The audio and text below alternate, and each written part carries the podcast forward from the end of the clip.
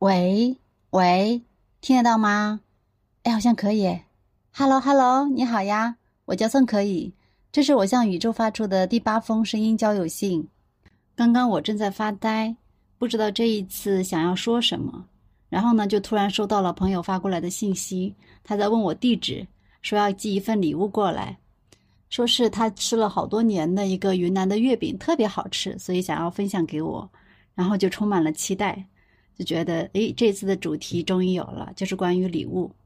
我这位朋友很会送礼物，我们是大学认识的闺蜜，我们是三个女生组成的一个喜欢文学的闺蜜团。我还记得有一次过生日，他们，呃，蒙着我的眼睛，把我拉到了一个没有人的教室里面，然后他们布置了一下这个教室，有气球，有有蜡烛，有蛋糕等等，然后还有一大箱的礼物，是一个非常非常大的纸箱。这个纸箱打开以后呢，东西也非常的多，很凌乱。然后有文具啊，有橡皮，有笔，然后有一些零食，什么我最喜欢吃的鸡爪呀、豆腐干啊之类的，还有一些生活用品，包括还有一一盒避孕套。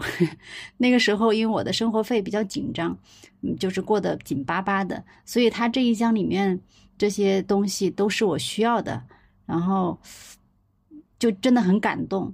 就这么多年过去了，它仍然是我自己的记忆当中过生日最有仪式感、最感动的一次生日生日仪式了。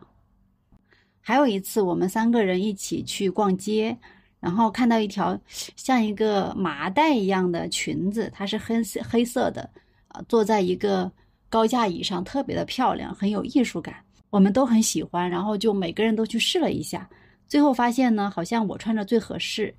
我们就决定说要买下这条裙子。到了砍价的环节呢，就是这条裙子它原来的价格，老板说的好像是要三百块，最后我们就砍砍砍砍到了一百六。这仍然是我那个时候的生活费，一个月是三百块，所以一百六的话也相当于要用到我半个月的生活费。然后这闺蜜就说：“那这样吧，这个裙子我们一起买下来，你出一半，我们俩把另外一半出了，就相当于是我们众筹。”买了这条裙子，但是是给你穿的，然后但是有个条件，这条裙子你以后你不能扔了，相当于是一个我们的友情的一个见证吧。就他这种处理特别让我觉得很温暖，然后他同时让我能够拥有这条裙子的时候，又保留了我的一个自尊心，然后能够出得起我自己当时能出的一个价格。这条裙子它现在还是在我的衣柜里。然后每一年夏天我都会拿出来穿两次，呃，已经二十年过去了，它的设计感仍然不过时，质量也非常好。我想这条裙子会陪伴我一辈子的。你呢？你收到过印象最深刻的礼物是什么呢？我也会给别人送礼物，但都不太记得送了什么或者别人是什么感受了。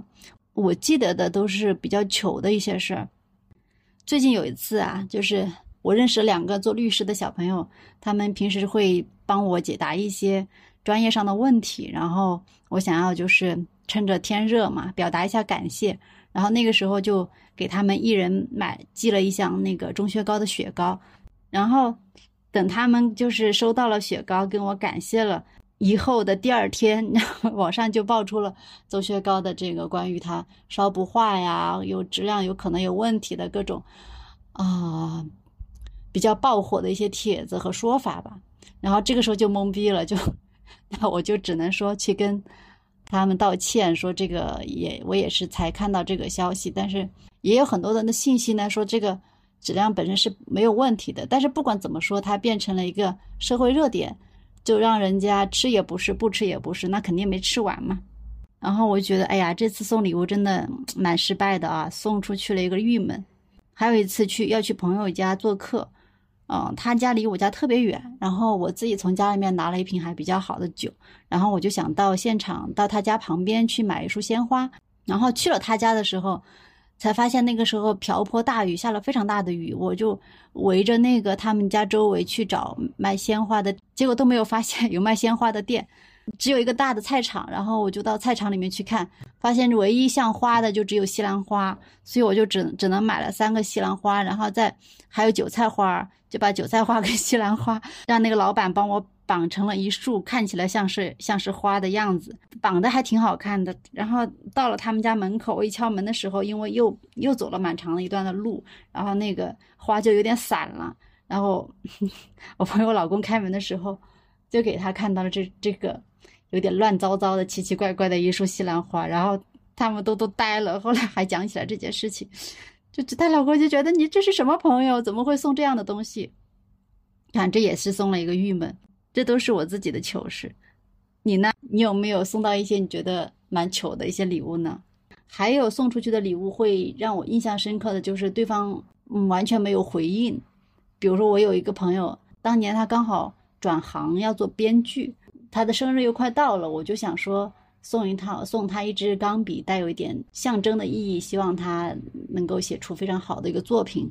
呃，定制了一支比较质量很好的一个钢笔，然后在钢笔上还刻了他的名字，直接填了他家的地址给他寄过去。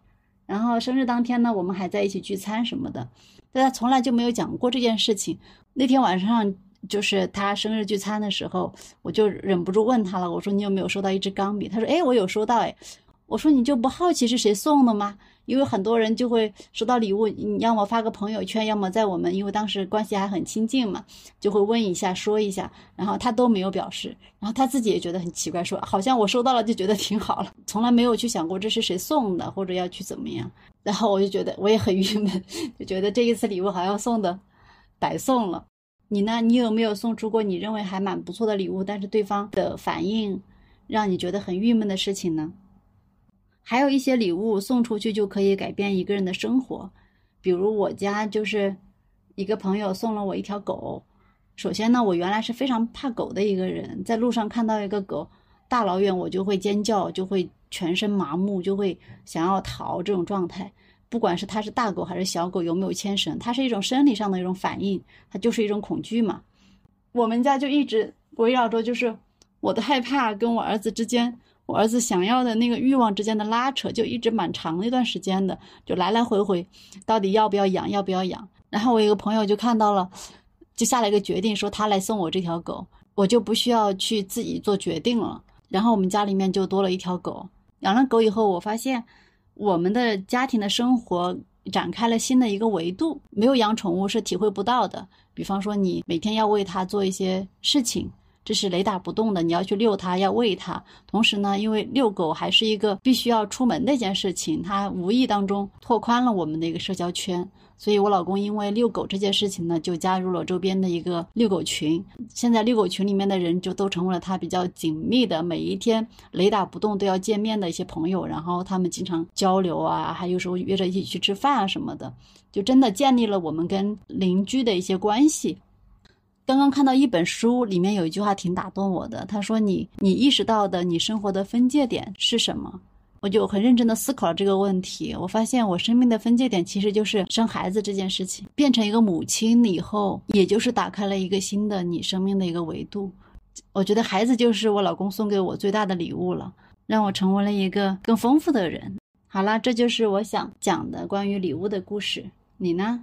你有收到过一些礼物，它改变了你和你的生活吗？期待你的故事和回音，回音渠道我写在了简介里。拜拜。